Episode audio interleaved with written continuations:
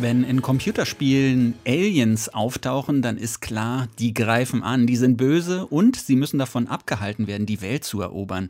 Und zwar mit allen Mitteln. In letzter Sekunde rettet dann meist der Hauptheld die Welt und die Aliens verschwinden wieder. Nicht so beim neuen Strategiespiel XCOM 2. Das fängt nämlich da an, wo andere Titel aufhören. Hier haben die Aliens nämlich längst gewonnen und sich die Erde untertan gemacht. Jetzt gilt es, Widerstand zu organisieren. Markus Richter hat das mal für unser Breitbandteam übernommen. Nein, nein, nein, bitte nicht!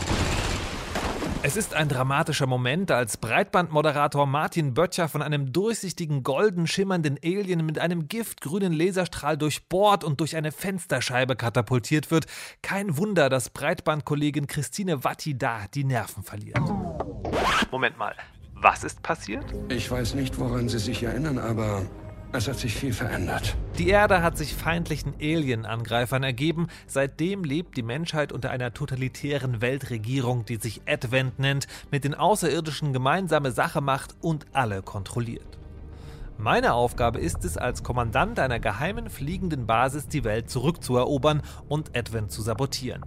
Und das tue ich, indem ich mit Hilfe von militärischen Eliteeinheiten verschiedene Aufträge erfülle. Commander, wir haben den Kontakt zum lokalen Widerstand hergestellt und können die Advent-Geheimeinrichtung auf Ihren Befehl hin angreifen. Mal geht es darum, in Gebäudekomplexen einen bestimmten Rechner zu finden und daraus Informationen abzuzapfen. Mal müssen mehrere Zivilisten oder ein hochrangiger Wissenschaftler gerettet werden, mal ein Lastwagenkonvoi ausgeraubt und mal einfach alle feindlichen Aliens beseitigt werden. Wenn man ganz ehrlich ist, ist das immer die Aufgabe. Es geht letztlich immer um einen Kampf der eigenen Leute gegen die Alientruppen und Advent-Soldaten. Ausgeschaltet. Einsatzgebiete sind zum Beispiel Autobahnabschnitte, heruntergekommene Hüttensiedlungen oder aber futuristisch angehauchte Stadtgebiete. In denen findet sich auch ein sehr schönes Beispiel für die Detailverliebtheit der Spieledesigner. Die überall herumstehenden Werbebildschirme werden mit Beginn der ersten Kampfhandlung umgeschaltet. Von Werbung zu Fahndungspostern der eigenen Soldatinnen.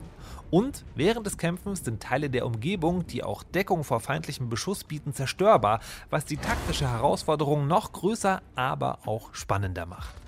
Sind bereit. Gut, legen wir los.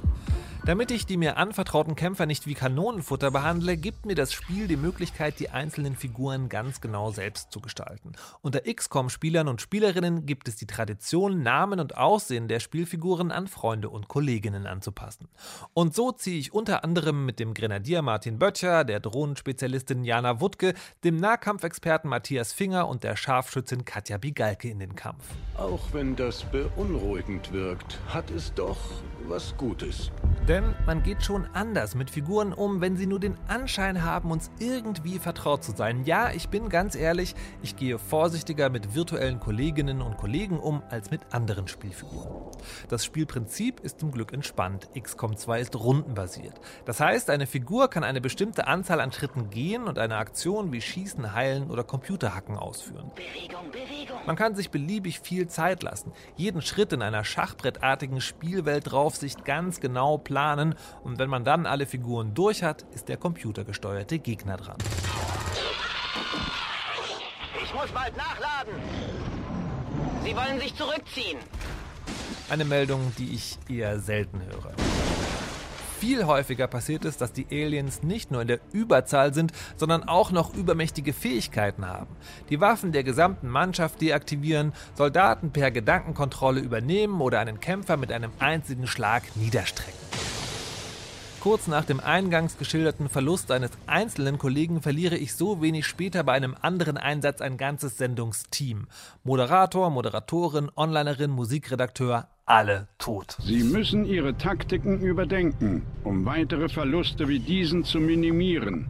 Ich versuche es. Ich lade einen alten Spielstand und wähle kleinere, vielleicht nicht ganz so gefährliche Aufträge. Versuche noch vorsichtiger zu sein und da fällt mir bei einem dieser neuen Aufträge auf, bin ich eigentlich Befreiungskämpfer oder bin vielleicht ich der Terrorist? Die Aliens haben uns von unseren größten Krankheiten befreit. Krebs, Malaria, AIDS. Das Ticket ist der Advent-Chip.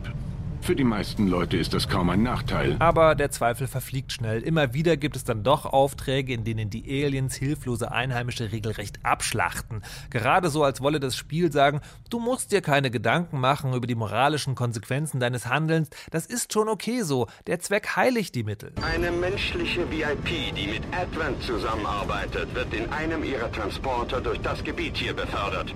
Der Widerstand hat uns gebeten, das Ziel zu neutralisieren. Verbleibende Skrupel werden schnell von meiner Frustration hinweggefegt, weil die Gegner im weiteren Spielverlauf immer übermächtiger werden, selbst als ich die Schwierigkeitsstufe von normal auf einfach herunterstelle. Und weil mir das so unfair vorkommt, verliert sich auch die persönliche Bindung zu den einzelnen Figuren. Das Gefühl wandelt sich. Aus der spannenden Geschichte wird ein Puzzlespiel. Ich gebe keine Befehle mehr an meine mir vertraute Truppe. Ich schiebe einfach seelenlose Spielsteine auf einem Spielbrett hin und her. Ich schätze, das Ergebnis hätte ich nicht vorhersagen können, aber es ist faszinierend und immer noch sehr frustrierend. Ich mache Pause, unterhalte mich mit einem Kollegen, der an dem Spiel sehr viel Freude hat und bekomme den entscheidenden Hinweis. Es gibt noch eine zweite Spielebene, in der ich als Kommandant entscheiden muss, welche Technologien und Waffen ich neu entwickeln will. Hier habe ich vor vielen Stunden einen Fehler gemacht. Ich habe auf Informationstechnologien statt auf Kampfmittel gesetzt. Das Spiel tat zwar so, als wäre jede Wahl möglich, aber in Wirklichkeit gab es eine richtige Lösung, für die ich mich hätte entscheiden müssen. Jetzt lässt sich der Fehler nicht mehr korrigieren. Nach über 10 Stunden Spiel bleibt nur der Neuanfang und das ist schade, weil ich so als Spieler für meine Experimentierfreudigkeit bestraft werde. Kein gutes Gefühl. Commander, so hohe Verluste können wir uns nicht leisten. Wir sollten abbrechen, solange es noch geht. Ich werde es sicher in ein bis zwei Wochen noch einmal angehen, denn in den Momenten, in denen XCOM nicht unfair wirkt, habe ich wirklich großen Spaß. Aber momentan bin ich einfach zu frustriert und entscheide mich deswegen für die andere Alternative. Ich gebe auf. Markus Richter ist nur so halb begeistert von XCOM 2. Ja, kann ich verstehen. Hat ja auch nicht so gut geklappt mit seiner Mission. Ich meine, wir sind virtuell alle tot. Und ich finde ehrlich gesagt, auch nach diesem Ausflug sollten wir uns das im Ernstfall gut überlegen, ob wir bei einer Alien-Invasion Markus Richter zum Anführer machen sollten, wenn wir denn da überhaupt die Wahl haben. Genau, wir brauchen nämlich jemanden, der nur auf blanke Gewalt setzt und nicht so sehr auf vermeintlich clevere Informationsmittel. Und eigentlich auch einen ohne moralische Bedenken. Na gut, uns kann es egal sein. Wie gesagt, wir sind tot. Ne? Ich würde aber sagen, wenn Sie, liebe Zuhörer, das mögen, dann können Sie sich bei uns gerne auf die Stelle Alien-Bekämpfer-Anführer bewerben. Und falls Sie da vorher ein bisschen üben wollen bei XCOM 2 und das ausprobieren wollen, das Spiel ist für Windows, Mac und Linux erschienen und kostet rund 50 Euro. Das war Breitband.